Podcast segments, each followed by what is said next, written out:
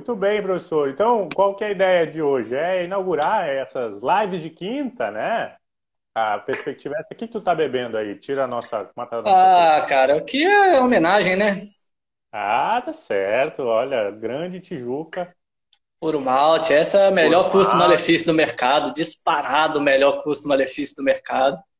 Com certeza, com certeza. Eu até aqui peguei uma para inaugurar, né? Aí a live de quinta, uma, uma coloradinho, né? Só para dar um fazer aí É, já estou fazendo aqui a, um manto do Castanhal Esporte Clube que eu adquiri recentemente para dar aquela moral na série D. Rumo à série C, vamos alcançar o Paysandu na série C ano que vem. E o Remo, provavelmente. vamos ver se o João chega aí. Eu não tô. Deixa eu ver se eu consigo acessar aqui o WhatsApp ao mesmo tempo. E aí, para a gente ver se o João está com algum problema ou se ele já está chegando. E aí a gente começa o nosso bate-papo. Galera, então a ideia hoje é falar de modo descontraído, assim, a gente não deve mudar muito o tom aqui da conversa. É, essa é a ideia desses encontros semanais. Então já bota na agenda aí que esses encontros devem acontecer toda quinta-feira. É, e aí o que acontece é que a gente deve é, bater um papo semanal desse, tranquilo. Hoje o Dudu vai falar sobre o que ele estuda, o que ele estudou bastante é, no doutorado, né? Sobre fadiga mental, que é um negócio que eu acho que é subutilizado. Já vou perguntar para o Dudu é, o que, que ele pensa sobre isso na, na educação física, no treinamento de modo geral. E o João Bento também vai falar sobre a expertise dele, né? Sobre neurociência, que da mesma pegada eu também acho que é, não, não tem recebido a mesma a, a, merecida atenção, né? Deixa eu ver aqui, tem um áudiozinho. Ah, chegou aí o rapaz. Chegou aí Olha, tem até minha tia Rita está lá em BH, tá, entrou aí, tia Rita. Seja bem-vinda, olá. Deixa eu ver se o, o João já vi que entrou aí. João, tenta solicitar aí a tua participação, senão eu te busco aqui da, na nossa listinha aqui de ouvintes. Boa noite, dona Raíra. Dona Raíra deve ser uma das atrações. Em breve. Eu acho aqui o João Bento. Espera aí que eu vou tentar te chamar, João. Aqui, vamos ver. Vê se aparece o convite para ti aí. Natália, boa noite, presente aí. Fala, professor João. E aí, meu amigo? Tranquilo? O que, que tu tá bebendo nessa noite de quinta? Me conta. Cerveja em caneca de rugby. Toma, olha aí. O pessoal tá homenageando bem aí a, a, as suas perspectivas. Raíra, Raíra, dá tempo, pode ir lá pegar. Raíra disse que esqueceu aqui a cerveja, mas dá tempo de pegar lá, tranquilo. Bom, vamos começar então. Sejam muito bem-vindos à, à, nossa live de quinta. Eu estava comentando aqui, João, com o pessoal, que é, o projeto é fazer isso toda quinta-feira, bater um papo descontraído, tomando uma cervejinha, e aí, é, obviamente que é, sendo direcionado pelos fatores científicos que a gente acaba trabalhando, né? Eu acho que esse é, vai ser sempre o norte do nosso bate-papo, é, mas obviamente que a gente pode ficar livre para passear por outras temáticas, né? É, paralelas. É, e aí, então, eu convidei vocês para bater um papo sobre o que vocês estudam. O Dudu vai falar sobre fadiga mental, tu vai falar sobre neurociência, sobre função executiva, sobre o que vocês quiserem falar.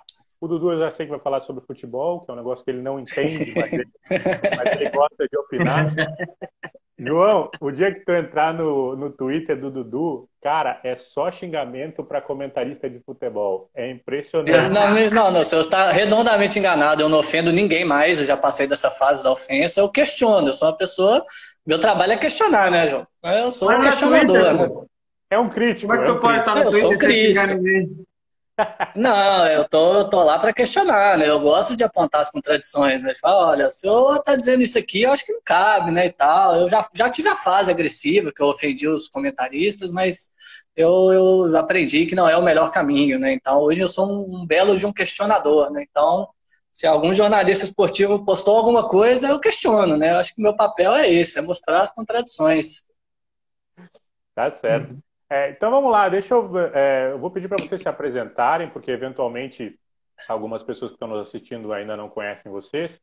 É, mas antes disso, só fazer aqui uma, uma espécie de propaganda, né, um merchanzinho, que nós todos fazemos parte do PPG em Ciência do Movimento Humano, né, aqui na UFPA, que está com o edital aberto, né, então estamos com vagas abertas para o nosso PPG.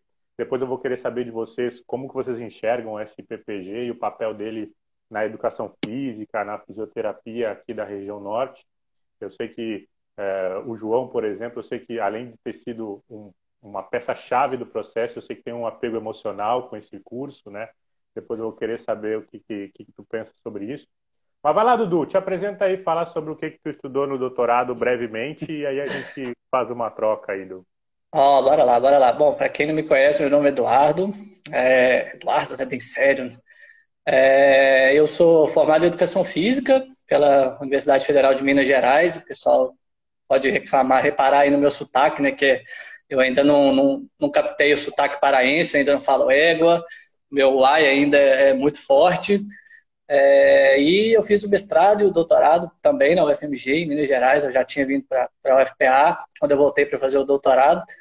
É, e para mim, assim, eu vejo que, que a minha trajetória acadêmica, falando bem rapidamente, eu, eu, eu, eu acho ela bem legal, assim, do ponto de vista de formação, porque eu tive uma formação bem ampla, né? Assim, eu não, não segui uma linha tradicional, igual a maioria das pessoas fazem, né? Faz o mestrado e o doutorado no mesmo laboratório, na mesma linha de pesquisa, né? O doutorado acaba sendo uma extensão é, da formação do mestrado, né? Então, eu fiz o, o mestrado na, no Laboratório de Psicologia do Esporte, que é um laboratório muito tradicional na psicologia de esporte no Brasil. Eu não sei dizer se foi o primeiro, mas com certeza é um dos mais antigos. Foi fundado na década de 80 e forma muita gente boa, capacitada para trabalhar com psicologia no esporte no Brasil desde então.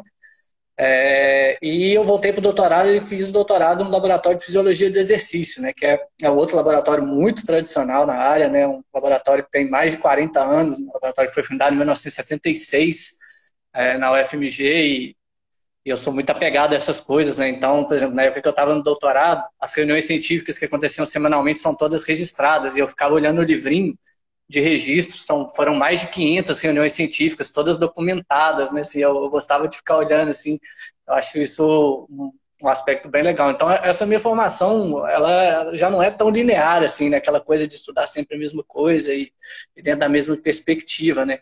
Então, é, eu segui nessa área, né, de, de, querer estudar, de querer juntar essas duas áreas é, de uma maneira bem próxima, né, de estudar questões psicológicas, de estudar questões mentais, é, mas com essa pegada da fisiologia, né? Assim, poxa, o cara tá motivado, beleza. O que que muda no corpo desse cara motivado que faz com que ele tenha um desempenho melhor? Será que muda alguma coisa? Então, quando eu estava no mestrado, na psicologia do esporte, isso sempre bateu muito na minha cabeça, né? Assim, pô, o pessoal vai lá, aplica um questionário, não, o cara tá motivado. Eu falo, pô, legal, mas e aí, né? Assim, o que, que muda no corpo desse cara para esse cara ter um desempenho melhor, né? Será que é só o, só, só o mental ali, né? Só o que acontece na caixa preta aqui que que explica uma melhoria de desempenho de alguém que está motivado.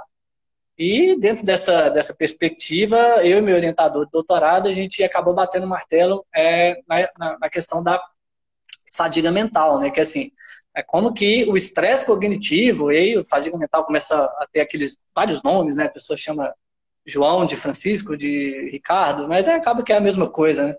É, como que essa carga mental elevada, como que essa carga cognitiva aumentada, ela pode influenciar um desempenho físico subsequente, né? Aí a gente, daqui a pouco eu vou passar a bola para o João, que é o que ele estuda, né? Que é a questão de como que o exercício, como que a, é, a atividade física melhora o desempenho cognitivo, que isso já é muito bem documentado, e eu fui para o caminho oposto, né? Assim, como que a cognição influencia no desempenho físico. E foi bem nesse sentido que que eu desenvolvi os meus estudos no doutorado, né, lá na UFMG, em, em parceria com, com o pessoal lá da Inglaterra. Foram, é, foi também, acho que daria uma live só para a gente falar sobre essas questões de experiências internacionais, que eu acho que é fundamental. Aí pode chamar até o João de novo, que é um cara que passou um ano lá em Pittsburgh, lá com o Papa, lá da, do exercício cognição, então é, foi, foi um pouco dessa minha trajetória, né? E fica à vontade para falar isso, João Bento. É, João, a tua formação também não foi tão linear assim do ponto de vista da educação física, né? Foi uma, uma quebra de. Como é que foi aí? Conta pra gente. Cara, foi, foi muito divertido, ainda é, né? É, Melhor assim, Mas né? antes... É, tem que ser, cara, tem que ser. Eu acho que é, a gente é muito sortudo de conseguir ter um trabalho, né? Nós três aqui, a gente não tem emprego, a gente tem um trabalho, a gente faz o nosso trabalho, ele dignifica a gente, a gente dignifica ele, né, cara? Fico muito feliz, pô, estou muito feliz pelo que eu faço. E mas tu falou para a gente se apresentar, então, como esse espaço aqui é diferente, é, eu sou é, o, o, João Bento, né? E eu tento manter o João Bento Torres agora a todo custo, porque tem que botar o,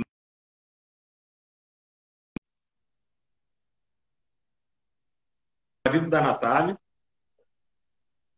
Acho que caiu aí, voltou. É, é, sou, pai da, da, sou pai da Isabela e do Hugo. E sou professor de educação física, formado na primeira turma de educação física da Universidade Federal do Pará, aí em Castanhal.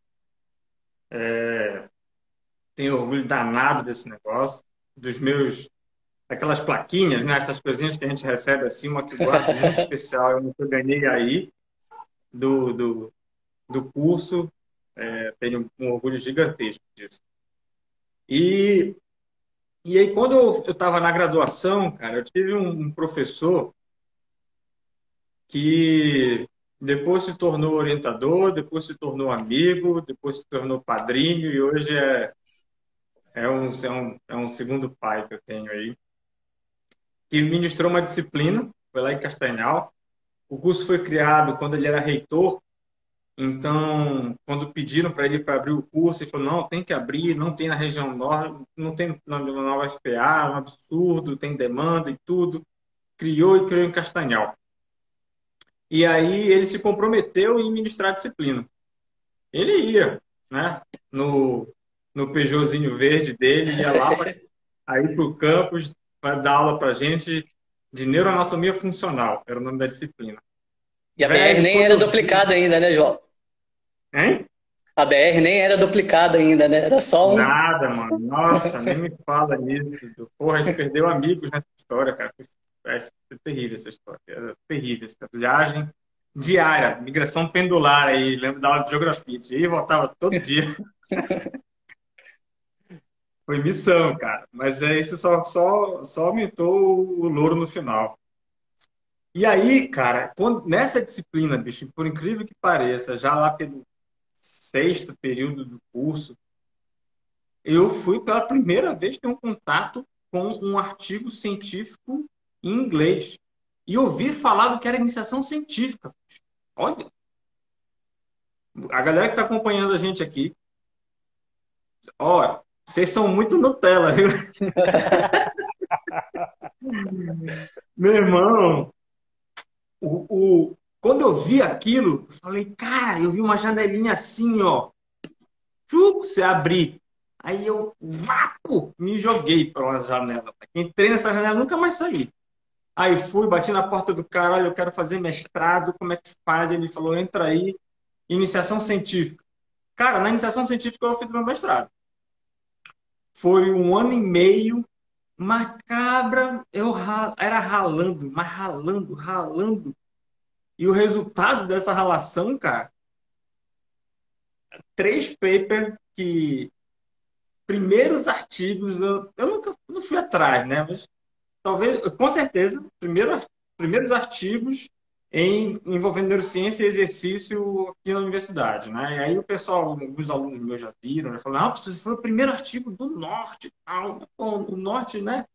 É um negócio que a gente está remando com muita força aí, com gente muito brava, remando forte há muito tempo. Daí, cara, fiz o mestrado em neurociência e biologia celular. Nunca estudei tanto na minha vida como para entrar nesse mestrado. Nossa, Réveillon, a seleção em janeiro, né? E aí entramos em Natal, eu lá com o livro de biologia celular de céu, quem conhece sabe, estudando capítulo para passar na prova. Dei, consegui entrar, e aí foi mestrado, doutorado, sanduíche, fiz um tempo lá em, no Canadá. Experiência, meu Deus do céu, cara. Eu espero que um dia as pessoas tenham a oportunidade de conhecer os, os irmãos de outras terras, essas experiências mudam a gente pra caramba, né? E depois Fiz o pós-doc lá com o Kirk. Outra experiência ah, demais, cara. Como diz o Vitor, bah!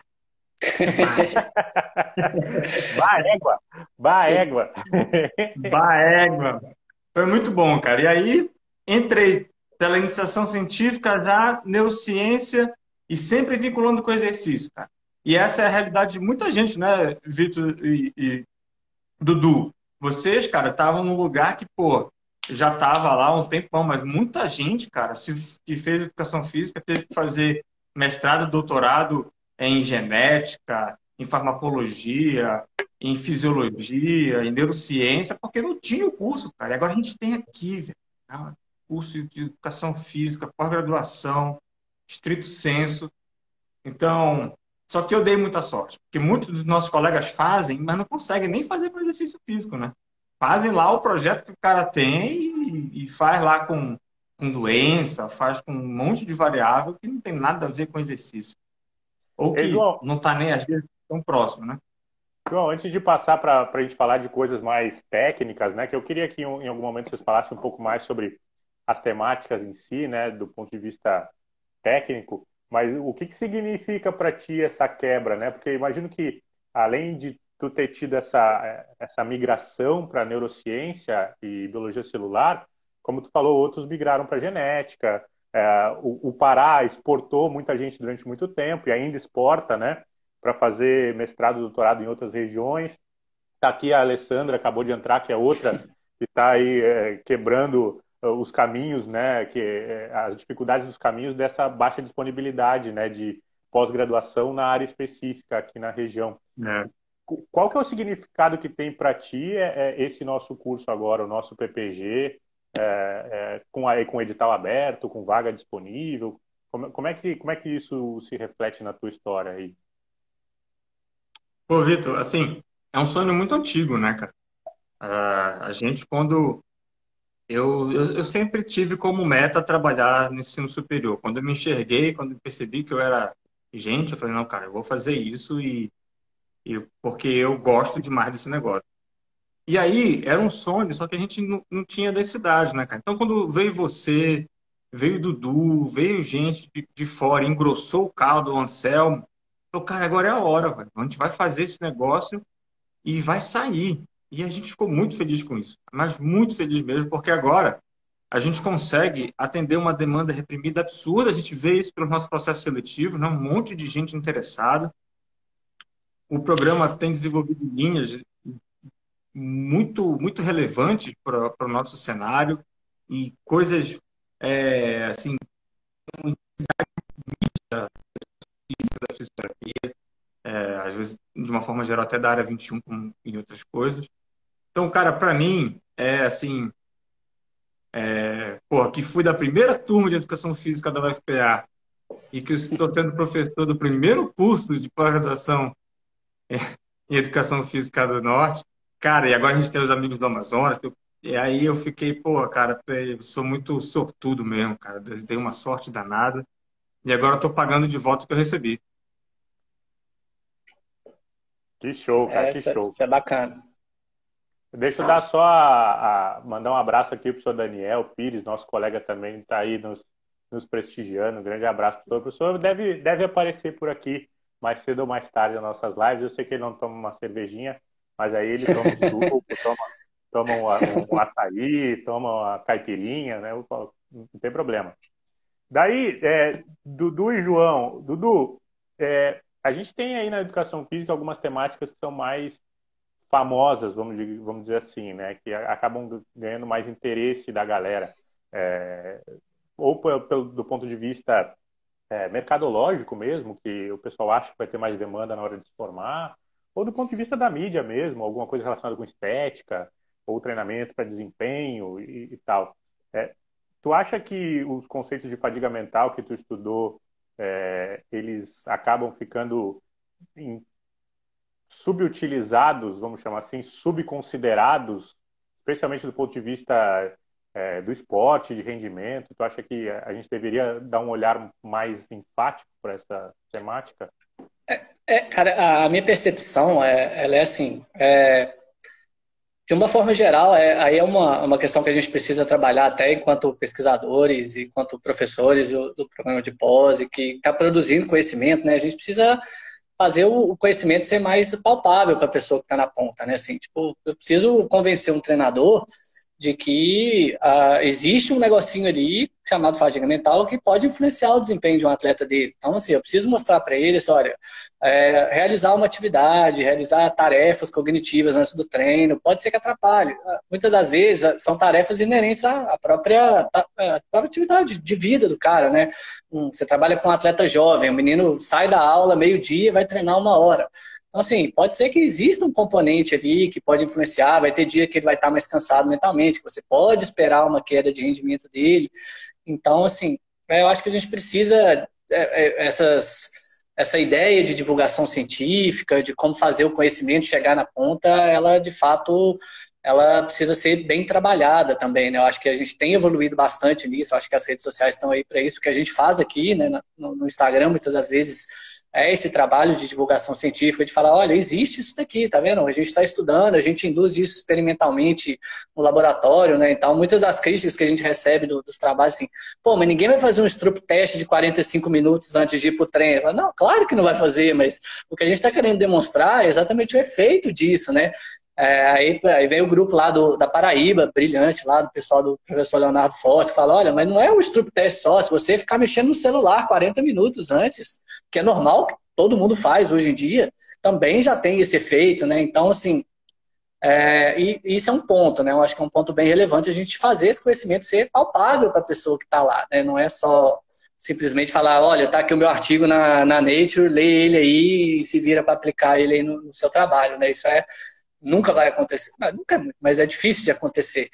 É, e o segundo ponto é, eu acho que é essa resistência, né? Eu acho que o, até o professor Daniel está aqui, ele é mais da, da psicologia do esporte raiz mesmo, né? Assim, dessa, das coisas mais raiz da psicologia do esporte. E a gente tem muitas conversas a respeito disso, de como que os aspectos psicológicos eles são negligenciados no contexto prático, né? Assim, as pessoas se preocupam muito com, com a fisiologia, as pessoas se preocupam muito com a nutrição, né? Ah, o que que eu tomo para melhorar, o que que é, o que que eu deixo de comer, o que que eu como para melhorar, mas muitas das vezes é, é a sua mente, né? Assim, é você mesmo. É, até eu ouvi um podcast esses dias de um, de um amigo meu que ele trabalha com doping. É, ele é um, ele já deu até palestra pra gente aqui, que é o Camilo, e ele mostrando uma cara, o, o doping ele nada mais é do que uma muleta psicológica, né? Assim, o cara toma para ficar mais confiante, né? Então assim, o cara não precisava tomar, ele só precisava treinar a cabeça dele para ser melhor, né? Então esse também é um outro ponto bem bem importante, né? Assim, que, que a gente também precisa trabalhar isso assim, eu penso nessa ideia assim de trabalhar isso com os alunos, né? assim, eu, quando eu penso nos, nos, artigos que a gente trabalha, nos artigos que a gente produz, é, a, a, minha meta principal é fazer com que os alunos da graduação entendam, porque se os alunos da graduação entenderem, eles vão estar no mercado amanhã. E, e eles estando no mercado amanhã, é, pulveriza, né? Então, se ele vai discutir com um colega dele que às vezes não entende, ele não é assim, é assim que funciona. Então, essa é assim a minha grande a minha grande missão que eu vejo assim de toda vez que a gente discute alguma coisa no grupo assim que eu vejo que isso chega para um aluno de graduação e o aluno de graduação entende e fala olha você precisa aplicar isso na sua prática. Eu, eu fico mais tranquilo falo olha a ciência vai chegar lá pode demorar um ano pode demorar dois anos mas ela vai chegar lá entendeu? Então eu acho que essa é a, é a minha principal missão assim é como eu, eu enxergo assim a, a, produção do conhecimento. São duas frentes né Dudu? Exatamente são duas frentes né? A primeira é essa de da gente conseguir divulgar e comunicar a ciência, né, para o pessoal, o treinador, de quem já está lá, né? Tá, é. E o pessoal que está sendo formado pegar e conseguir acessar um artigo da Nature, entender o artigo da Nature e aplicar o artigo da Nature. É. Como que esse artigo vai mudar a prática já... dele, né? É, isso, a prática do cara é toda baseada em evidência. O pessoal que foi formado antes e que não seguiu né, conseguindo. Porque, pô, a rotina prática, velho, a lida diária do cara que está trabalhando lá na, na de, de, frente o crime, ele não consegue ter. É, é, quer dizer, não é que ele não consegue ter tempo. Ele consegue tempo, ele resolve estudar. Mas, cara, ele não foi treinado. A parede é muito dura, ele bate e volta. Ele, ele começa a querer ler o artigo para começar o idioma, os jargões. E ele não, para ele pegar aquilo transferir para a prática, Cara, é muito doloroso. E, e, é, e é, muito desmotivante, eu acho. Tem é. duas frentes tem que botar para frente.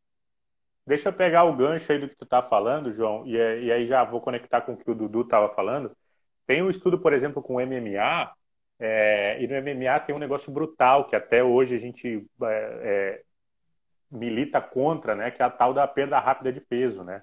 Caras perdem 10, 15% de massa corporal em uma semana para lutar numa categoria baixa e depois os dois subirem e lutarem mais pesados. Um negócio que não faz o menor sentido, nunca fez, é, gera risco e tudo mais.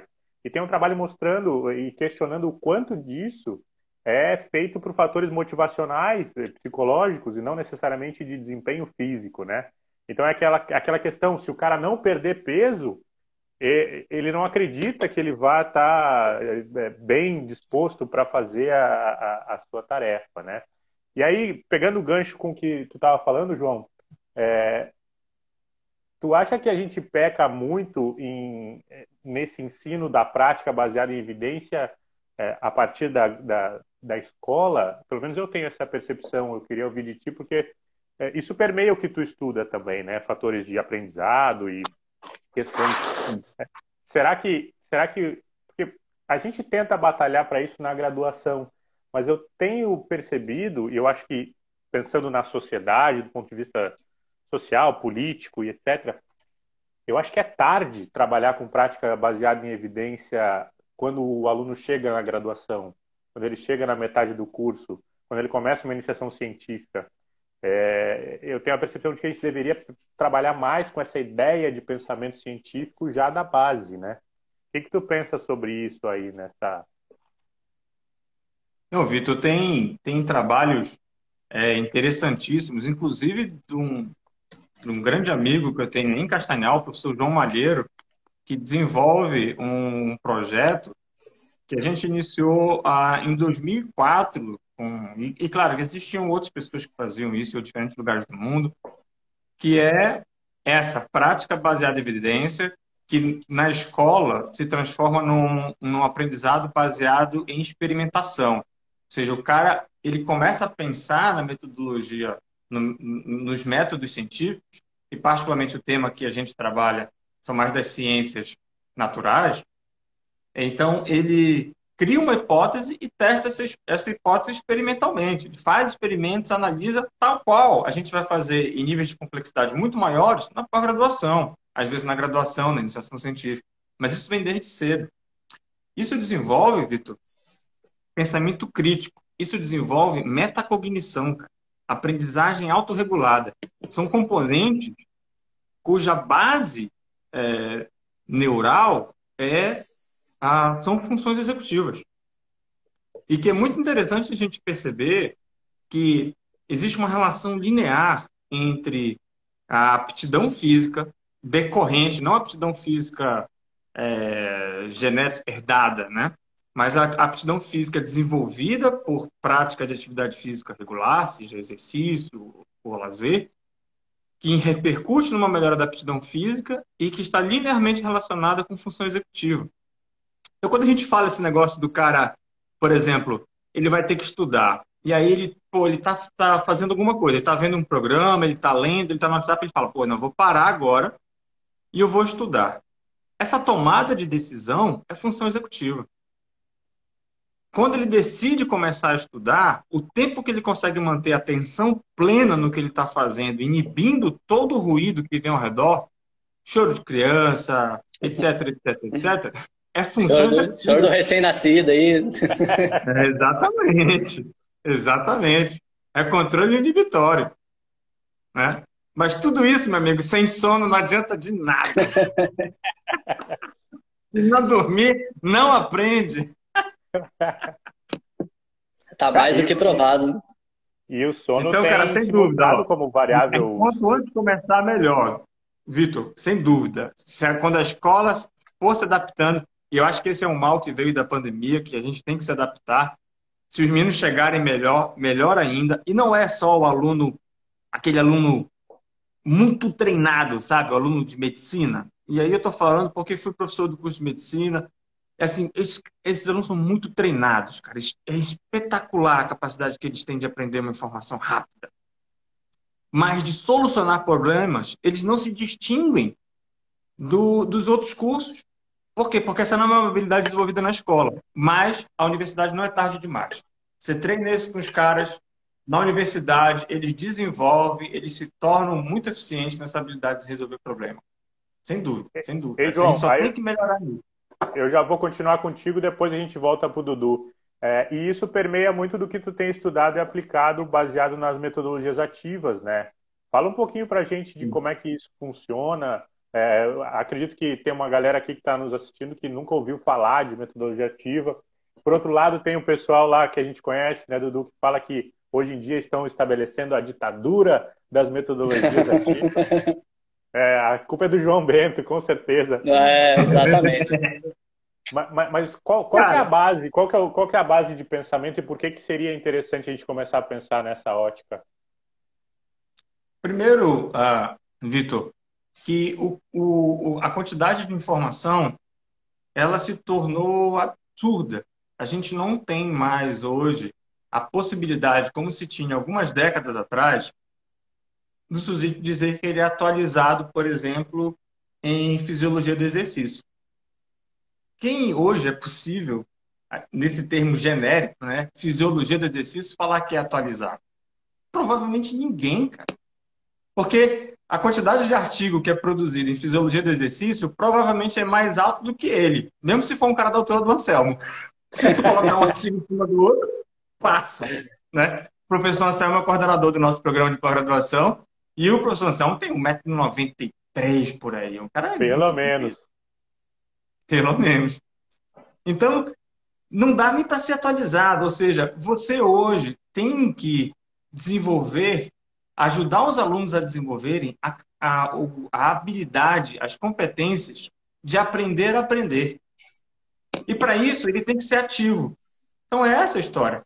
Na verdade, quando você pega todos os teóricos, eles dizem isso. Eles dizem que o aluno tem que ser o, o, protagonista do processo. Mas a questão é quando fala que o aluno é o protagonista do processo, mas quando você vê a prática em sala de aula, o professor normalmente ele dá a aula e o aluno assiste a aula. Uma aula expositiva, uma palestra. E é assim há séculos, desde a Grécia. Na verdade, na Grécia. É, na verdade, na Grécia, os, alguns ainda faziam diferente. A escola palipatética né? O cara ensinava andando. E, e aí hoje a gente sabe que, pô, quando o cara se move, ele aumenta o desempenho das funções neurais e isso aumenta, por exemplo, criatividade, isso aumenta a capacidade do cara ter insight. Muito louco isso. Só para fazer um, um parênteses aqui de um projeto que a gente está começando. Se você faz o sujeito tá, tá, tá refletindo sobre um problema e ele faz isso se deslocando livremente no espaço, Sabe aquele lance do cara que pega o celular e não para de andar? Esse negócio aquele, é muito tipo louco, que é, o, que é um modelo que chama de Embody Cognition, é, cognição incorporada, em que o sujeito tem insights criativos é, mais, é, em quantidade maior, em melhor qualidade, se ele se move do que se ele está sentado na cadeira ouvindo o sujeito falar. Não é natural, não é nosso, né? Então, é, não cabe eu ficar justificando aqui. Tem dezenas de meta-análises. E meta-análises são os artigos top na hierarquia das evidências científicas para orientar a tomada de decisão do, do, de qualquer profissional. Se você é engenheiro, se você é professor, se você é médico, ah, o que, que eu tenho que fazer com esse tipo de paciente, com esse tipo de aluno, com esse tipo de problema? Qual é a melhor evidência científica disponível? A grande maioria estão nas meta-análises né? revisões sistemáticas com meta-análise. E tem dezenas delas demonstrando que as metodologias ativas são mais eficientes do que a metodologia tradicional. E não adianta falar que, ah, não, mas eu sempre fiz metodologia ativa. Aí você pergunta qual? Você utiliza problematização? Você utiliza é, case-based, aprendizado baseado em casos? Você utiliza aprendizado baseado nos pares, nos times? Qual? Né? Porque dizer que você, ah, não, eu organizei um seminário para os meninos apresentarem. Ah, não. É, a gente está falando de outra coisa. É outra coisa. É, aprendizado baseado em seminário é complicado, né? É, tem, é, tem essa, meta, essa, metodologia existe, né?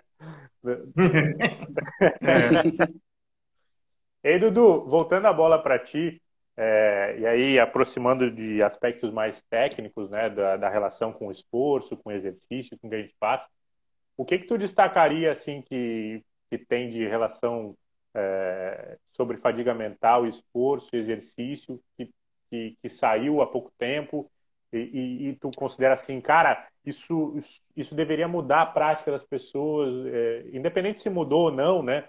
Mas o que, que tu destacaria assim dos highlights da, dessa área? É, é, assim, eu acho que a questão mais importante que eu vejo, assim, quando a gente fala de fadiga mental, assim, aquela questão de você se exercitar após fazer, assim, após trabalhar o dia inteiro, assim, mesmo, não, mesmo que seja aquele trabalho, um advogado fica sentado lendo o dia inteiro, escrevendo, ou um professor que está dando aula, né? Não estou falando assim, você se exercitar depois de, sei lá, um cara que é um trabalho mais ativo, né? Assim, um trabalho de cognição mesmo é, é a importância que a gente precisa dar para esses aspectos perceptivos, né? Assim, o quanto que a gente precisa ressaltar que a forma com que você percebe o exercício, a forma com que você percebe o seu próprio desempenho, ele é determinante naquilo que você é capaz de fazer. Né? Então, assim, é, é você se conhecer do ponto de vista perceptivo daquilo que você faz para se relacionar com o exercício, né? Assim, o exercício, ele, a aderência ao exercício, ela é, ela é um processo longitudinal, né? É longo.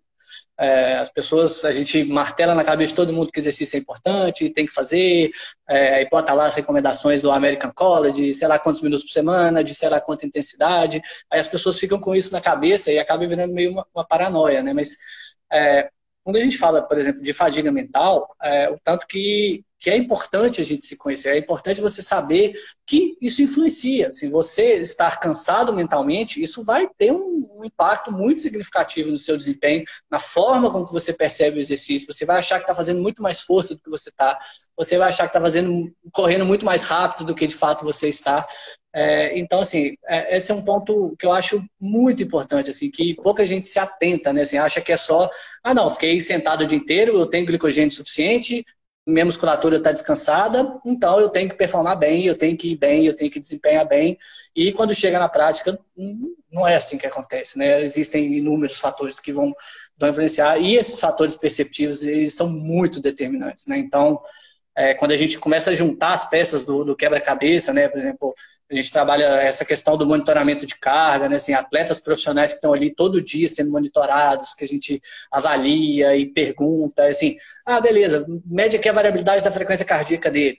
Ah, mede aqui, sei lá, secar, mede aqui as interleucinas para ver questão inflamatória. Beleza, isso tudo é joia, é, são informações importantes. Mas a importância de você perguntar para o cara, e aí, como é que você está sentindo hoje? Como você dormiu? Você está bem? Você acha que você consegue desempenhar bem hoje? É, você tem alguma coisa que está te preocupando além do normal hoje que pode influenciar o seu desempenho? E, e, o tanto que isso é relevante, né? O tanto que isso influencia o desempenho do cara, né? Então, eu acho que é, tudo que a gente tem, tem feito, tudo que a gente tem investigado nesse, nesses aspectos de fadiga mental, é, vai muito nesse sentido da individualização, sabe assim? Sabe? Quanto que os fatores individuais eles podem influenciar isso? Então, tem um artigo que nem é tão novo assim, que eu acho que ele é um divisor, meio um divisor de água nesse, nesse processo, que é um artigo de Martin, 2015, está publicado na PLOS ONE, que ele mostra que atletas profissionais, assim, atletas de muito alto nível, eles são menos susceptíveis aos efeitos de fadiga mental. Então, quando você vai pegar a discussão lá desse, desse artigo, aí ele começa a elencar, né, assim, por que que isso poderia acontecer, né? Ah, seria uma questão é, mais direta, assim, vamos dizer assim, fisiológica, né? Ah, o cara ele é mais bem treinado, a capacidade aeróbica dele é maior, então muito provavelmente é, ele, sabe, a questão fisiológica sobrepõe isso daí. Cara, mas a minha modestíssima opinião é que não é, assim, é que o atleta profissional, cara, ele está acostumado, ele está acostumado a fazer força em condições adversas. Ele está acostumado a, a, a ter que, que passar por cima de alguma coisa que acontece e manter o desempenho dele. Então tem até um, uma entrevista do Phelps que é muito legal, assim, que é, que é sensacional, que ele fala que teve uma das provas das, das oito medalhas de ouro que ele ganhou, na hora que ele caiu na água, o, óculos dele encheu d'água, né? Assim, o óculos dele encheu d'água e ele não conseguia enxergar mais nada. Mas ele estava tão preparado que ele sabia quantas braçadas ele precisava dar para chegar no, do, do, outro lado da, da, da, da, piscina e voltar e saber o quanto que ele precisava fazer para ganhar a prova e para conseguir uma dessas medalhas. Né? Então, assim, tá, o cara está acostumado com isso. Assim, é para ele, ah, se ele está cansado mentalmente, se ele não tá, ele tem estratégia para isso, ele tem recurso cognitivo para conseguir passar por cima disso. Né? É, isso, até um dos trabalhos do meu doutorado, é, a gente trabalhou com a com essa questão, um, uma metodologia qualitativa que eu acho muito legal, assim, na ciência do esporte. Ela é muito, muito subutilizada, né? Assim, as pessoas são acho que a ciência do esporte é muito focada no número, né? E fica faltando essa questão de você chegar para o cara e perguntar, e aí, como é que foi?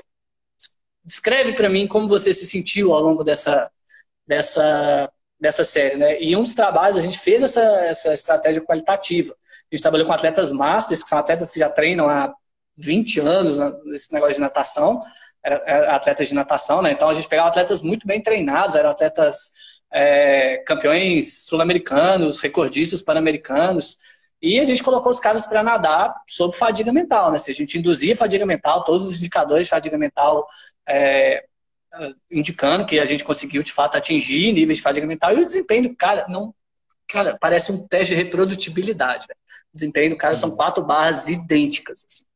E, claro, se a gente parar aqui, se a gente uh, não, estou satisfeito aqui, né? Tipo assim, ah, não, beleza, o resultado não muda, vamos tentar supor o que aconteceu, que o resultado não mudou.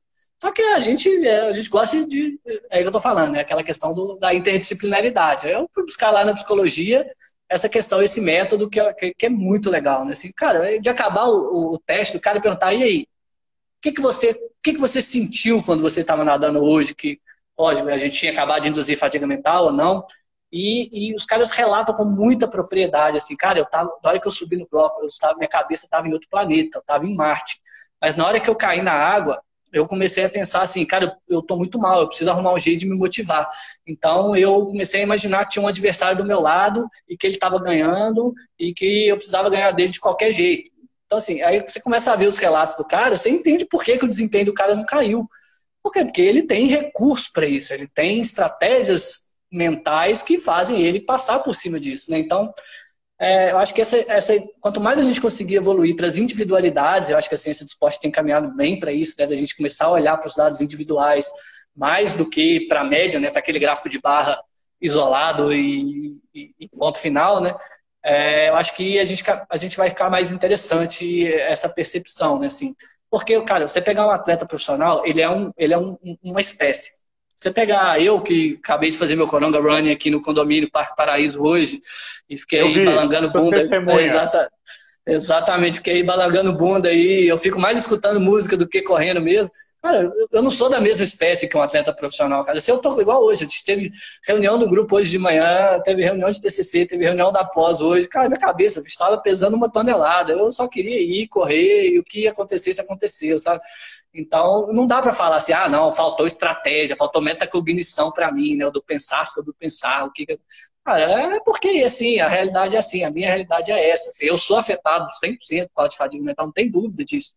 Mas, assim, é, é entender esses, essas, essas nuances, né? Eu acho que é, esse é o caminho que eu, que eu gostaria de seguir estudando, entendeu? Eu acho que essa é a minha principal meta nessa, nessa área.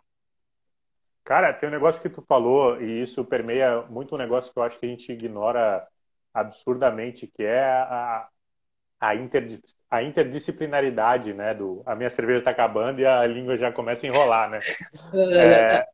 é, mas, mas é, tem um negócio, eu estou também é, atuando aqui no PPG da Neurociência e Comportamento, e aqui os caras encorajam bastante essa interação entre áreas absurdamente distintas e completamente diferentes. É, e eu estou lendo um livro, não acabei de ler ainda, é, até abri aqui para fazer uma colinha. Ele se chama Exercised. É, basicamente, por que, que alguma coisa que a gente nunca evoluiu para fazer é, acaba sendo saudável e eventualmente prazeroso, né? Que é a prática de exercício. É, ele é de um autor chamado Daniel Lieberman, que é o mesmo cara que questionou um tempo atrás a ideia do exercises medicine, lá do, do American College, né? O exercício é remédio.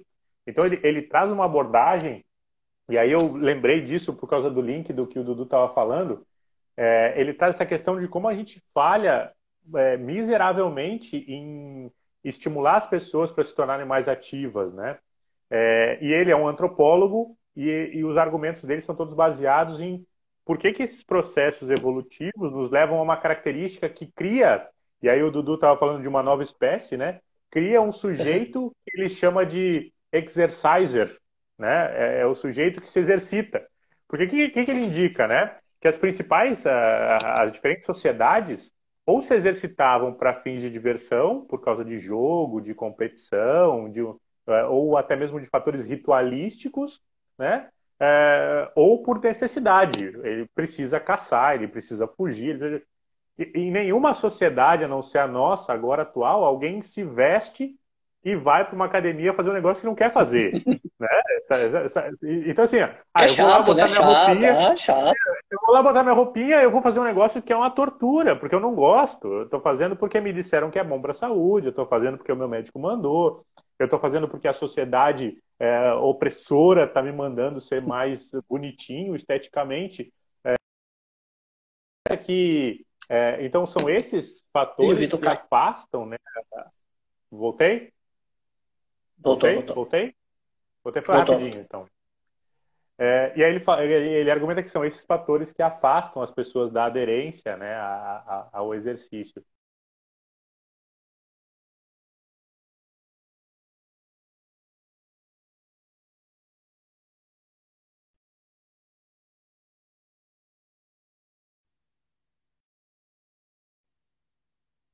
Estamos aí, ó.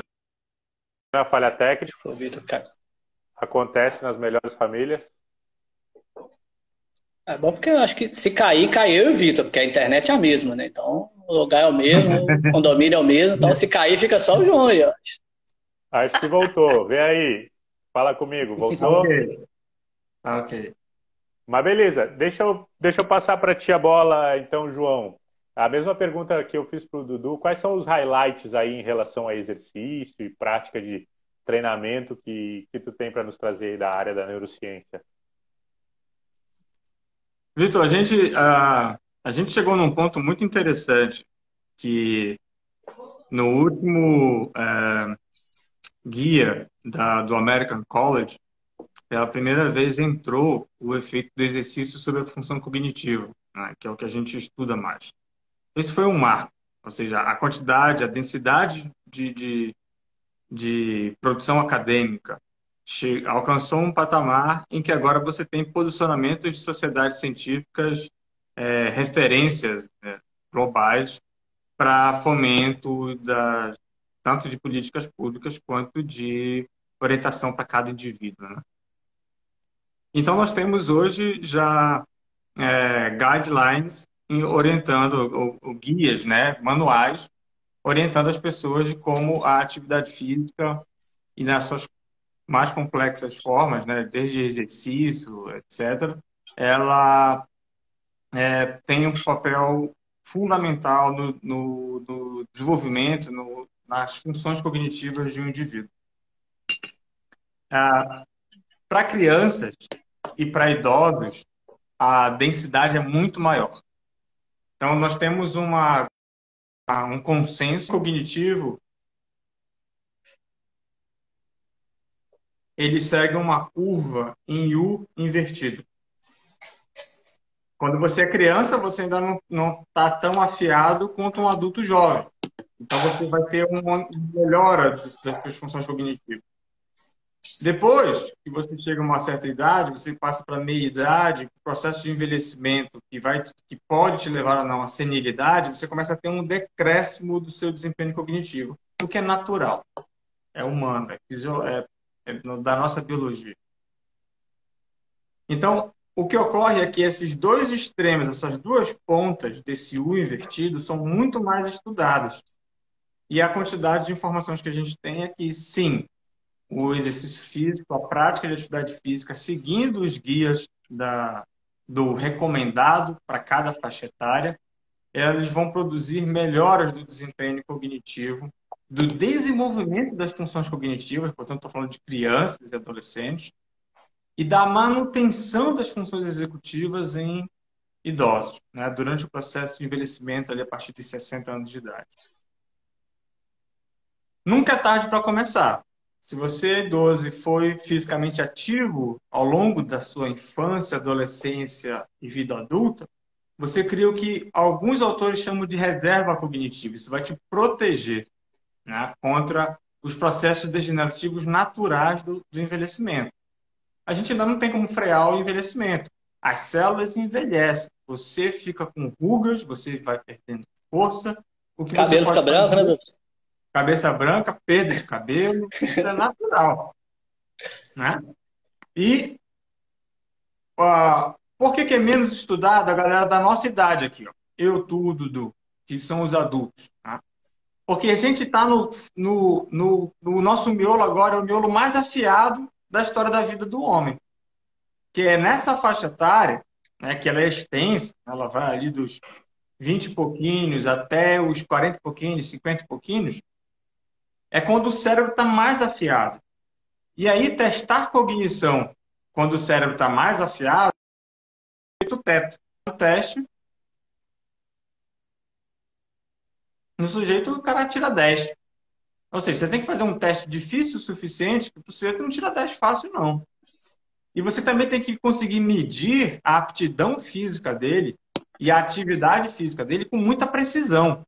Você tem que usar equipamentos sofisticados, acelerômetros. Não adianta fazer questionário de atividade física semanal. Você tem que botar o relógio no sujeito medindo o número de passos deles, atividade física intensa durante 7, 14 dias. Para conseguir encontrar as relações, né? Porque é muito tênue ali a diferença. Então, no, no pós-doc, a gente conseguiu demonstrar isso, que os sujeitos daqui, da nossa idade, que são fisicamente, que praticam de acordo com o, os guias da prática de atividade física. Atividade física vigorosa. Né? Atividade física.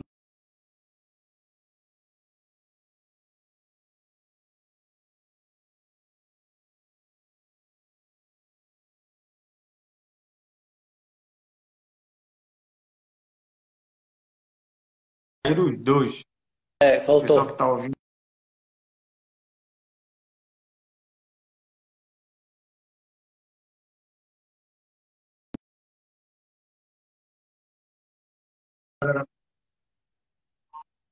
É, então, Ele caiu, tem, né? ser, tem que ser vigorosa, não pode ser essa caminhadinha que tu fez hoje aí, não, no, no, é, no, no condomínio. Não, é, não, não, conta pra nada, só conta pro estresse. Mas cognição não conta. Não pode ser balangando bunda. Eita, nós ferrou então. Fiz à toa, então, fiquei... tô suando até agora aqui por causa do, do negócio à toa, então. É ela muda o cérebro do cara, muda fisicamente, Vitor. O cérebro muda fisicamente. Estrutura, algumas estruturas do cérebro, que nem o músculo, cara, hipertrofia, elas ficam maiores. Ficam maiores porque tem mais neurônios, porque tem mais conexões. Áreas do cérebro que se conectam e produzem estresse, produzem ansiedade, elas se desconectam e aí você vai ter essa ansiedade. Áreas do cérebro que se conectam para te dar melhor memória, melhor controle executivo para tomar suas decisões. Essas áreas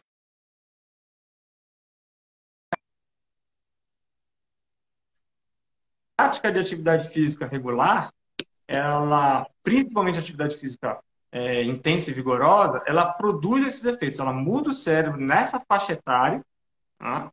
e produz impacto cognitivo. Agora eu queria comentar rapidola, Vitor, esse negócio aí do, do autor que tu falou que eu já esse nome dele. E olha só, cara, eu, fiz um, um, um, um videozinho, tá lá no, no nosso canal Activate, no YouTube.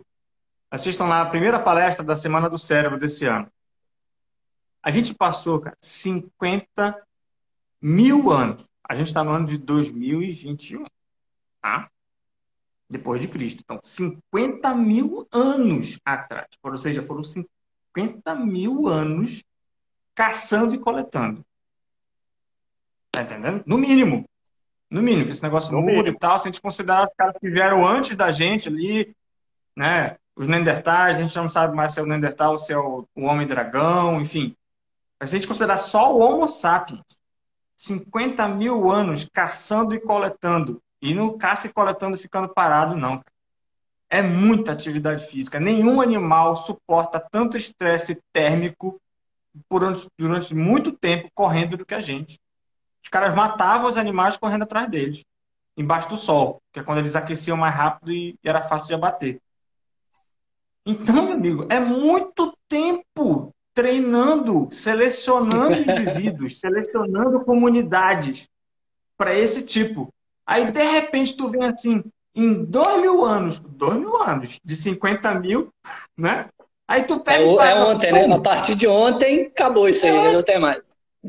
Se a gente transformar 50 mil anos em um dia, em um dia, dá 15 minutos. Esse nosso, quando a gente mudou para cá, que fazem 5 mil anos que a gente começou a fazer agricultura melhorzinha e tal ali, né? Parou pro estilo nômade, a gente parou de, de caçar e passou a plantar, não sei o quê.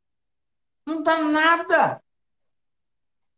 Aí, quer entender como é que explode um monte de doença e por que, que, por que, que os caras não, não vão para academia e, e, não gostam? Cara, não é a sua. Continue procurando, você é. vai achar uma atividade física que você vai curtir. Eu não suporto porque... a minha academia. Sabe o que eu estou fazendo agora? Comecei a remar, cara.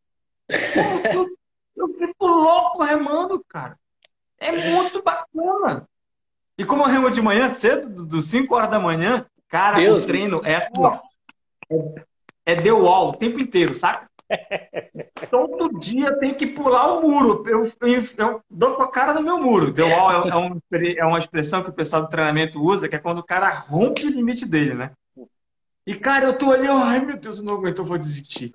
Não dá mais, não dá mais, eu vou vomitar. É agora que eu desmaio. E aí, cara, você vai conhecendo. Pô, o atleta de alto, de alto nível, isso é. É o almoço, a janta deles, todo dia. O cara conhece exatamente onde ele tem que chegar, cara. Todo dia ele sabe onde ele tem todo que chegar. Dia. É outro cara. Tu sabe, tu sabe, João, que agora na pandemia, é, eu, eu até sou chegado na, na musculação, né? Na, eu sou chegado a, a puxar um ferro e tal. Mas agora na pandemia andaram tendo uns surtos aqui na academia do condomínio. E aí eu dei uma afastada, né? Essa coisa de usa máscara, não usa e tal. Ambiente fechado, ar-condicionado. E aí eu comecei a pedalar. E é essa mesma pegada tua, acorda cedo, sai para pedalar, comprei uma bike. É, e, e aí o que acontece? Esse perfil, eu falo isso com os alunos, nós não, nós não representamos a sociedade como um todo, né?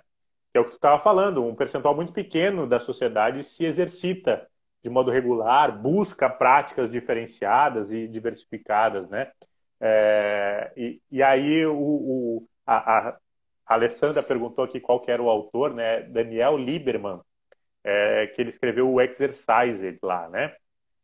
É, amigos, a minha cerveja já terminou aqui, a gente já tem uma hora de live. Se vocês toparem, a gente pode responder algumas perguntinhas aqui, pode ser? Eu, já, eu só mudei o, o experimento aqui, mas continua. Olha só. Deixa eu ver aqui se eu consigo essa é boa, botar. É, essa aqui tá, tá voando.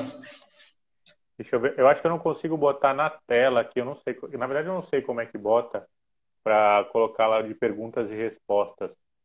Mas beleza.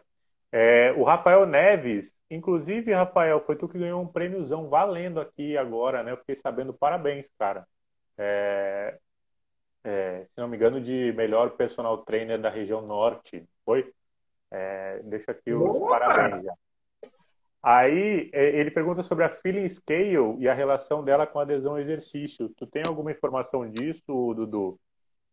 Cara, eu, eu tenho uma relação bem legal com a Feeling Scale, assim, eu usei ela no meu doutorado. e aí no dia da defesa, teve um cara na banca, o professor Eduardo, Eduardo Caldas, que é lá da UFRN, cara fantástico, a produção do cara é absurda, assim, e ele é, trabalha muito com essa questão afetiva do exercício, né? E, e o meu orientador queria botar ele na banca exatamente para isso. Falei, não, o cara, o cara da Feeling Scale, ele vai poder ajudar. Aí a primeira pergunta que ele fez foi assim, cara, sua filha esquerda tá toda cagada, não tem condição de você ter aplicado isso aqui certo. Aí eu, é, professor, eu sou obrigado a concordar com você. Porque a resposta da Feeling Scale, ela é muito, ela é muito padronizada, assim.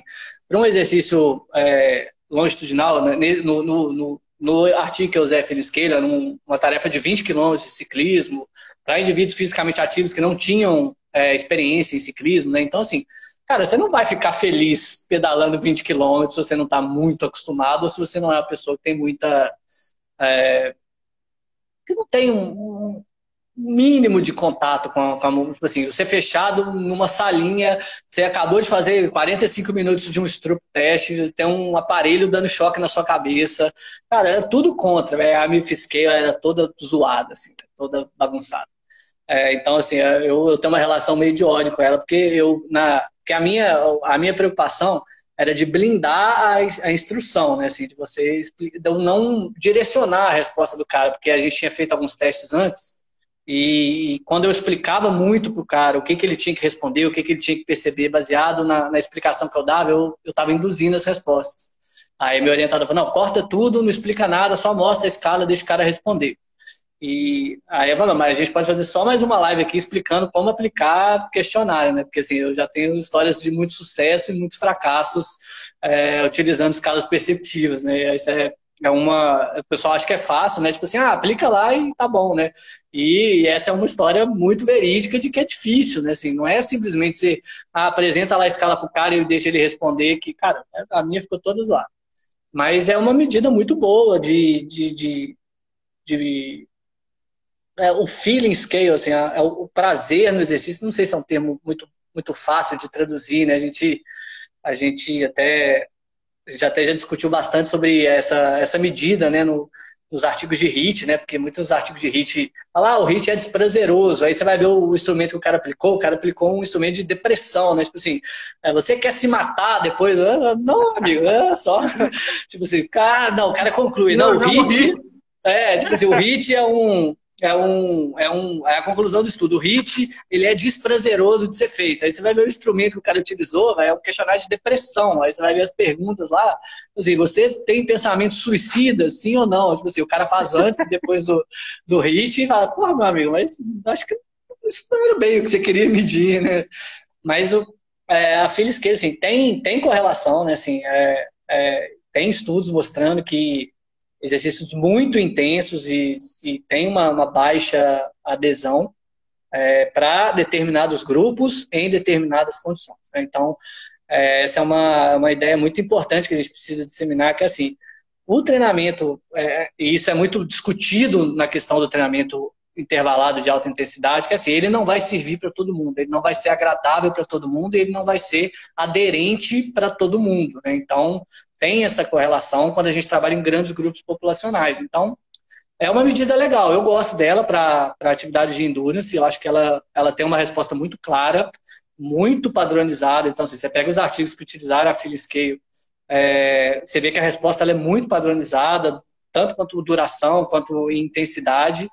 E eu gosto dela, assim, acho que ela eu honestamente eu não sei dizer se ela tem uma correlação muito forte com a aderência. Assim, ah, quando você tem uma scale bem elevada, significa que aquele cara vai aderir, ele vai procurar mais. Mas é uma medida bem legal, assim, eu gosto muito dela. Quer dizer, quando ela, quando, eu, quando sabe se usar, né? Não, é o meu, não foi o meu caso no doutorado. Cara, eu, é, eu já tive várias conversas com o meu orientador, né, o Fabrício, sobre isso. É, e, de fato, tem uma série de artigos desencorajando o uso de exercícios de alta intensidade, porque eles promovem baixa, baixo prazer associado à prática, né? sensações, de, é, sensações negativas. Mas é, a gente tem conversado que é, essa perspectiva é muito individual, né? É complicado trabalhar com média a partir disso, né? Imagina o relato do que o João deu agora. Ele acorda às 5 da manhã, entra num barco, sai para remar até bater com a cara no muro. Foi o relato dele aqui. Se um dia eu, apresentar para ele uma ideia de não, João, só vai lá ver a natureza e vai dando uma remadinha e tal, provavelmente a sensação dele seja de algo que ele não executou, que ele não fez. Então, a, a característica da pessoa vai ditar muito aquilo que vai, aquele, a, que a pessoa vai aderir ou não, né? Entra num box de crossfit e diz pro pessoal: olha, pessoal, hoje vai ser só num feeling scale de boa, só no verdinho hoje. É, hoje só acima do zero um... ali, do zero para cima ali. É, Quando é, começar hoje... a ficar negativo, encerra. O cara vai embora, nunca mais ele volta. Hoje vai ser moderado. Então, assim, do ponto de vista de adesão, cara, a gente tem é, entendido. E claro, cientificamente é difícil de mostrar isso, né? Porque é o que o Dudu falou. Se tu for pensar em população, mais da metade da população mundial é sedentária. E aí tu vai colocar essa free scale a, a, a nível é, populacional, provavelmente tu encontra uma relação de que sensações mais negativas vão estar associadas a maior desistência, né? Agora, tem uma população que talvez sejam outra, de outra espécie, como o Dudu falou, né? Que são aquelas pessoas que vão querer. Cara, olha, uh, João Bento, no nosso treino de rugby hoje, vai ser sem contato, nós vamos só Pega ficar trocando né? bola aqui. Se suar muito, interrompe. Cara, tu vai dizer assim, não, peraí, nunca mais volto nesse negócio, né? Eu, eu não vou arrancar o dente de ninguém, não é possível, não. Ah, a retomada na pandemia agora tá sendo terrível. Imagina, imagina. Rugby, velho. Eles estão Deixa outra coisa. Isso. Deixa eu passar outra pergunta aqui, que eu acho que vai ter aí, só, esse, também. Só, aí só contando, é, esse negócio de contar casa é legal, né? Assim, o, o professor Dietmar Samut, que era um grande psicólogo do esporte, que criou o Laboratório de Psicologia do Esporte, e ele atendia muito a galera das lutas, né, e tal. E um dia ele me chamou para ver o, ah, a gente vai atender um cara aqui do MMA, que o MMA estava começando na época, né?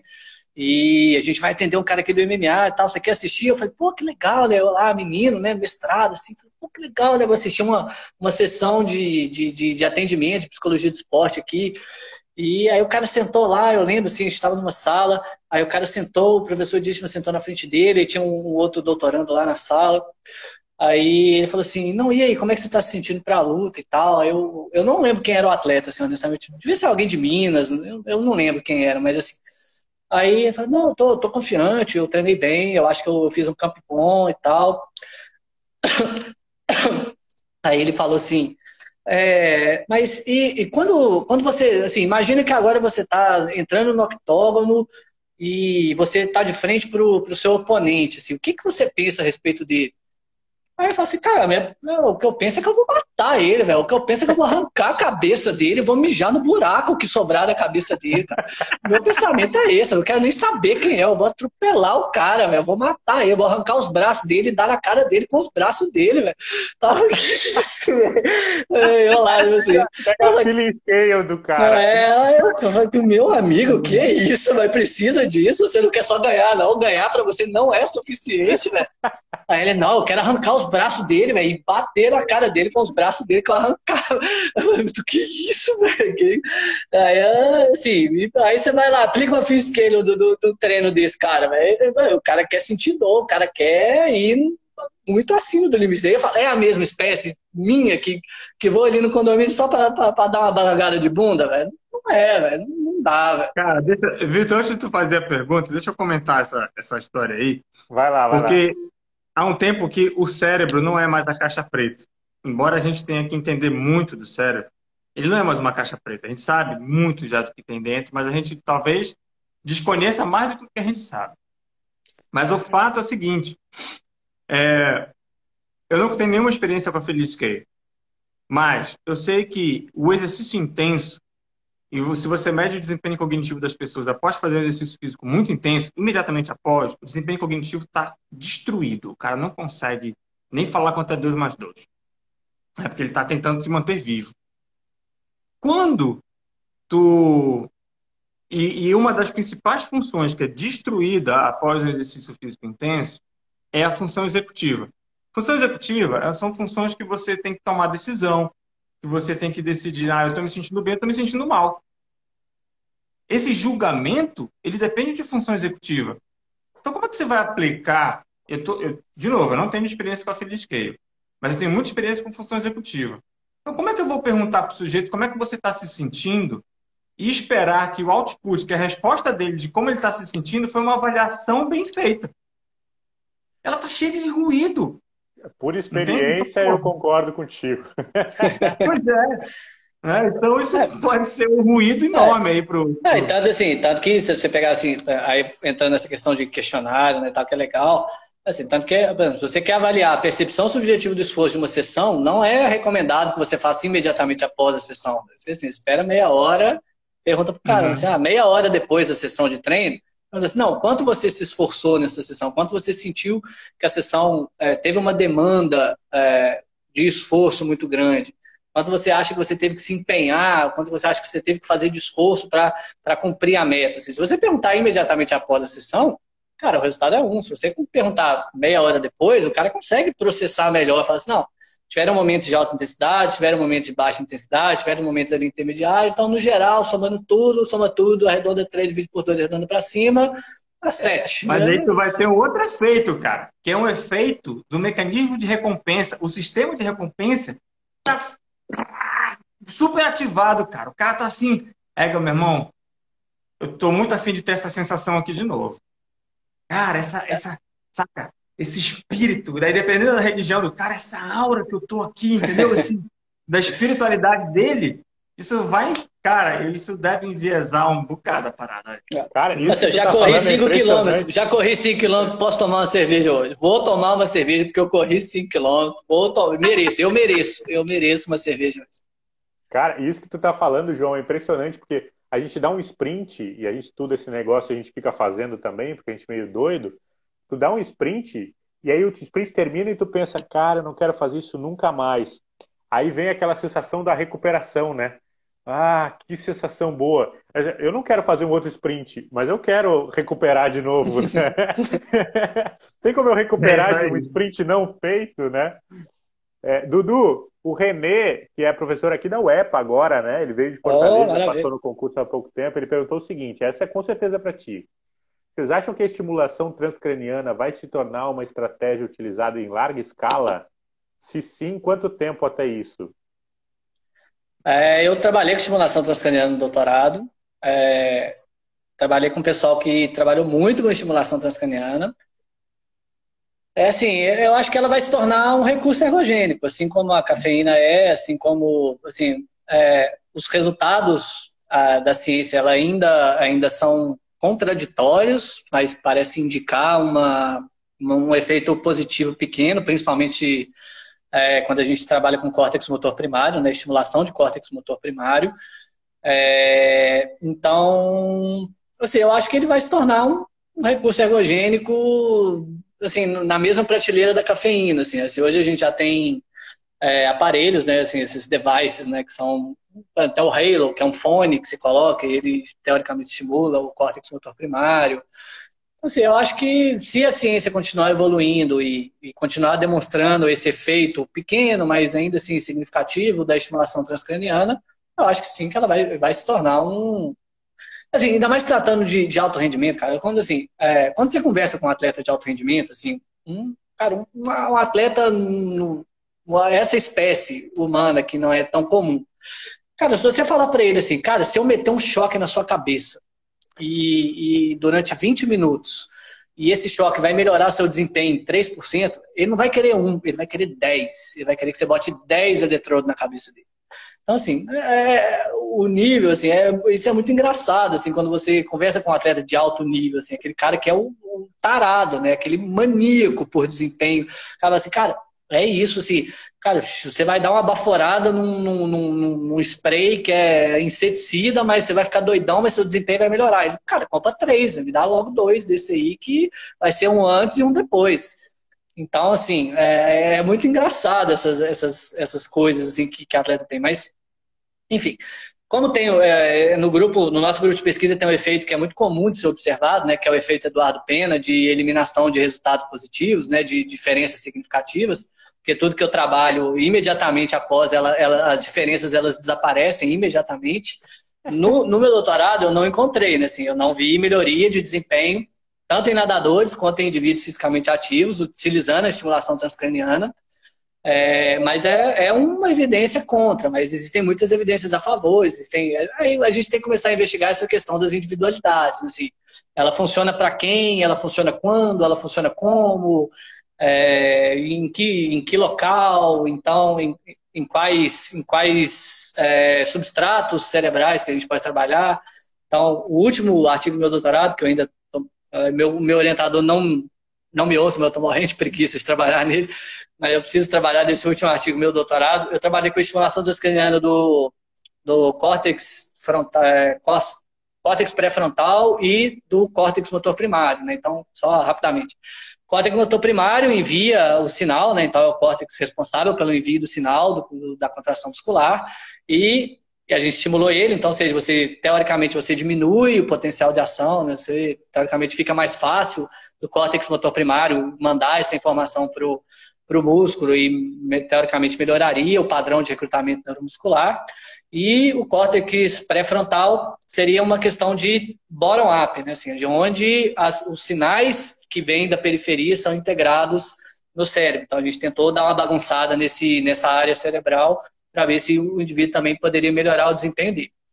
Baseado no efeito Eduardo Pena, que não tem diferença de nada, eu não encontrei diferença de nada com porra nenhuma. Então, esse é um efeito bastante significativo que acontece nas pesquisas que eu trabalho. O pessoal do grupo aí está aí, não me deixe mentir. É, mas, enfim, eu, eu acho que, para encerrar, eu acho que ela vai se tornar um recurso ergogênico, assim, ó, vai estar tá lá, vai ter a cafeína na prateleira e do lado vai ter o aparelhinho para dar um choquezinho na, na cabeça um pouquinho depois. Muito bem, professores, muito bem. Eu desativei aqui o, os comentários para a gente bater uma foto aqui, da, um print dessa nossa atividade, né? Então vamos lá no 3, 2, 1. 3, 2, 1. Aqui com a minha, minha meu cenário, né? É, mas aí, então eu gostaria de. Agora vou, vou liberar os comentários de novo para o pessoal fazer aí as suas considerações. Mas eu queria já liberar vocês, né? Acho que essa atividade é uma atividade que dá vontade. É, imagina, a gente está bebendo e batendo papo sobre o que a gente gosta de fazer, né? Então, se deixar. Fica até amanhã de manhã, né? Mas ao invés de ficar até amanhã de manhã, eu prefiro eventualmente repetir, né? Então, é, espero que em breve eu convide vocês de novo para um momento como esse, né? É, tenho certeza que, cara, o que teve de informação passada aqui por caras que estudam isso em tempo real é um negócio é, imensurável, né? E particularmente eu gosto dessa pegada mais conversada, né? Então acho que é, é uma, uma, uma, perspectiva interessante. Mas vai lá então, é, quem começa? O Dudu estava falando, fala aí, João, dá, dá tuas considerações finais aí e a gente vai se encaminhando aí para o encerramento. Pô, Vitor, eu acho que esse Concordo totalmente. Eu acho que esse formato ele é muito legal. Ele inclusive traz junto, Vitor, uma coisa que, que dialoga com a nossa primeira conversa, nossa primeira fala hoje, que é de, de desmistificar o cientista, o pesquisador. Né? Então, pô, se um dia uma criança, as crianças conseguirem falar, perguntar, se conhece um cientista? Sim. Desenhe um cientista. E eles desenharem um cara falando no, numa live tomando cerveja, ao invés de, de desenhar o Einstein com cara de doido sozinho no laboratório, com, com My Little Pony no background, pô, cara, isso tá fantástico, velho. Isso já é um ganho enorme, porque a gente precisa muito de, de ganho na, na popularização, no reconhecimento do pesquisador no Brasil e da ciência no Brasil. Acho que essa é, é, esse tipo de atividade aqui, ele ele tem esse potencial. Eu acho que ele tem esse dever e ele deve continuar sendo feito. E, cara, eu me diverti pra caramba. Falei um pouco de onde eu vim, aonde eu tô e falei do que eu gosto. Então, fico, fico à disposição para os próximos convites aí, vai ser uma satisfação. Maravilha, João, maravilha. Então, tu falou de onde veio e, e do que tu está fazendo, a gente vai ter que marcar uma para falar para onde tu está indo agora, das perspectivas é, futuras, né? Onde você quer chegar, né? É, mas só antes de passar para o Dudu, deixa eu só pegar um gancho da tua fala, João, que de fato é, a gente precisa reforçar esse valor do cientista, né? E aí eu vou fazer só um comentário que eu acho. É, essa live fica gravada, né? Deve ficar no, né, no meu histórico do Instagram, devo, colocar no YouTube para todo mundo assistir. É, e vale marcar né, que há pouco foi publicado aí o Guia né, de Atividade Física Brasileiro, que foi proposto por mais de 70 cientistas, né, liderados lá pelo Pedro Alau, e nenhum dos, nenhum, nenhum dos escritores, nenhum dos cientistas envolvidos foram convidados para a cerimônia de, de lançamento do guia, né? É, o que é uma, uma, uma, clara demonstração do quanto a gente não está sendo devidamente valorizado, né, do ponto de vista social e político nesse cenário, né? Então fica aí a menção de apoio aí ao professor Pedro e todos os coautores do guia, né, que foram de fato quem se debruçou, quem quem leu, quem escreveu, quem propôs, botou a cara a tapa e não foi reconhecido aí. Eu acho que isso que tu fala de é, que no futuro vamos reconhecer cientistas numa outra perspectiva, é, eu acho que a gente está precisando disso é, como sociedade, né? Mas vai lá, Dudu, faz aí. João, também se quiser fazer algum comentário, fica à vontade, né? É, e aí o Dudu já faz as considerações finais dele aí. É, as considerações finais são bem, bem isso, assim, né? Tipo, nós estamos aqui em Castanhal, né? Assim, acho que a gente tem, eu tenho muito orgulho, né, de, estar aqui, assim, de, de, de produzir conhecimento. Então, é, eu acho que é, quando, quando eu converso, né, assim, com meus colegas, o pessoal que fez o doutorado comigo, quando converso com o pessoal que fez graduação comigo, né, fala, ah, e como é que tá aí no norte? Véio? Fala, cara, a gente tá sendo bem ambicioso e a gente vai, vocês vão ouvir falar muito bem da gente ainda, né? Porque é, tem muita gente aqui que está muito afim de trabalhar, que trabalha muito sério, trabalha muito duro. É, e, e, quando, sabe assim, quando a gente pega. Assim, eu, tem muitos exemplos, assim, essa semana, semana passada, a gente publicou um TCC numa revista legal, assim, é, o TCC do Antenor, a gente já publicou o TCC das meninas, da Raíra e da Samara, a gente publicou numa revista com Fator de Impacto 4, assim, é, esse tipo de coisa, para mim, assim, é, é, é, inexplicável a alegria que eu sinto, a alegria que, que eu fico de saber que a gente, sabe, assim, estamos em Castanhal, sabe? Vocês conhecem Castanhal, uma cidade de 200 mil habitantes, fica no, a 70 quilômetros de Belém. A gente tem um laboratório que a gente tem um tatame, um saco de pancada, uma academia, papel, caneta e muita vontade de trabalhar, sabe? Assim, e com isso a gente tem publicado trabalhos de conclusão de curso em revistas Algumas goteiras. Algumas goteiras que, se Deus quiser, estão sendo consertadas agora. É, assim, aí, mas assim, não falta muita vontade de trabalhar, sabe? Então, assim, a gente tem lá, hoje a gente tem uns 15 alunos de graduação, mestrado, que estão com a gente, é, e que esses 15 vão se tornar 30, que vão se tornar 40, que vão se tornar 50, que vão se tornar 60, que vão estar espalhados por aí. Muitos vão seguir carreira acadêmica, muitos não vão, muitos vão para a prática, muitos vão estar lá na academia, mas eles vão estar fazendo um bom trabalho porque eles tiveram uma boa formação, porque assim, aqui tem pessoas que estão trabalhando, e trabalhando duro, trabalhando todo dia, é, contra a vontade do sistema, contra a vontade de qualquer coisa, mas a gente está aqui, sabe? Eu acho que isso é é, um, é algo que me motiva todos os dias, assim, eu acho que isso é aquilo que faz a gente sair da cama e fazer, assim, cara, vamos fazer, vamos acontecer, vamos botar Castelo no mapa, vamos botar o FPA na, na capa das revistas e, assim, e isso me motiva muito, eu acho, e, e cada vez que a gente vai, vai vendo, assim, as coisas vão acontecendo, assim, carreira acadêmica é difícil, todo mundo sabe, não é segredo para ninguém, mas assim, quando a gente vê que as coisas estão caminhando, quando a gente vê assim, cara, a gente está no caminho certo, isso me deixa muito feliz. Assim. E quando a gente pega os nossos alunos se formando bem, formando bons profissionais, é, batendo de frente, assim, cara, eu vejo a estrutura que tem, por exemplo, lá onde eu fiz o mestrado, doutorado na UFMG, onde o Vitor fez o mestrado, doutorado, e fala, cara, a gente está aqui com papel e caneta, uma academia que, que quando foi montada não tinha nem anilha e, e tinha lá os aparelhos, mas não tinha peso para botar nos, nos aparelhos, e, ah, então, como a academia não tem peso?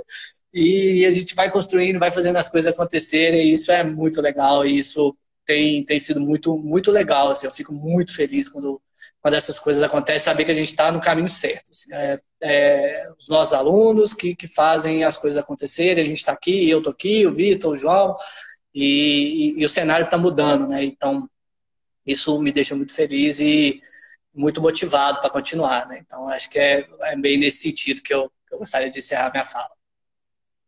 Muito bem, só falta agora o Dudu comprar uma bike ou um remo e se juntar com a gente às 5 da manhã.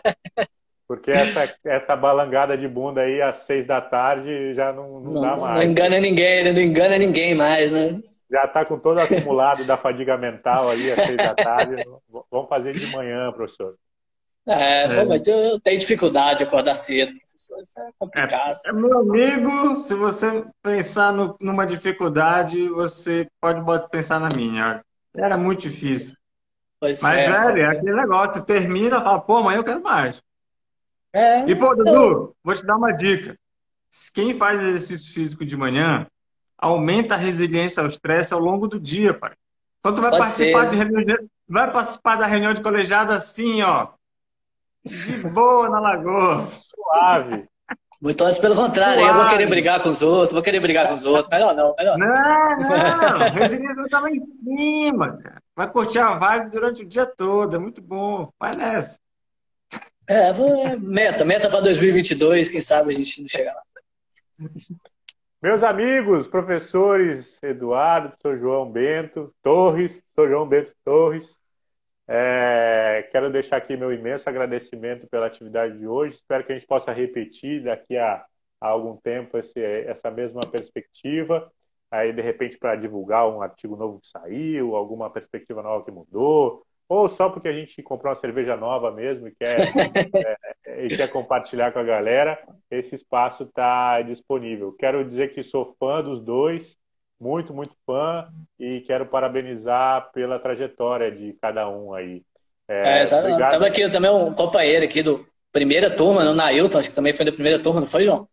Foi, aí, ó. Ah, tá aí, o professor Nailton é... foi.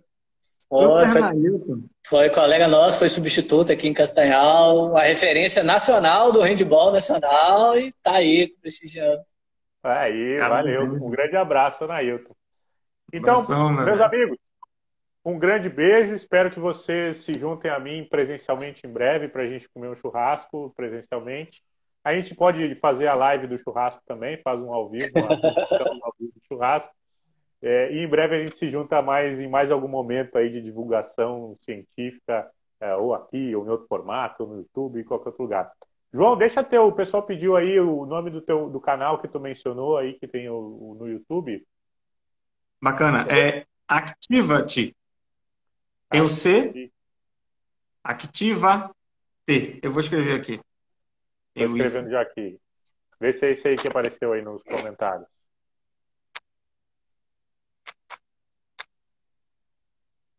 Activa-te. Isso. Se o pessoal aí, alguém que, que conhece o canal, quiser botar o link aí na, na mensagem agora, porque até eu achar aqui no YouTube vai dar uma... Se quiser botar aí pro pessoal. A gente fez um, uma série de, de vídeos lá sobre Green Exercise, que é exercício verde, é uma parada muito bacana. E já dou um spoiler aqui que se me chamar de novo para falar para onde eu vou, é para onde eu estou indo. Green Olha Exercise, aí. exercício verde. Então vamos marcar essa data aí, com certeza. Meus amigos, Bacana. um grande beijo. Obrigado por essa noite. Valeu. Valeu Na próxima eu já Valeu. sei que eu tenho que pegar duas cervejas que uma só não deu conta. Pô, eu tomei, eu tomei umas quatro aqui, pô, você tá devagar demais. Ah, mas a minha era maior, pô, a minha é maior, olha aqui. Ah, ó. verdade, é verdade. Valeu, meus amigos, Valeu. uma boa noite. Até a próxima. Valeu, Dudu. Valeu, Vitor. Abraço. Valeu, Bento. Torres.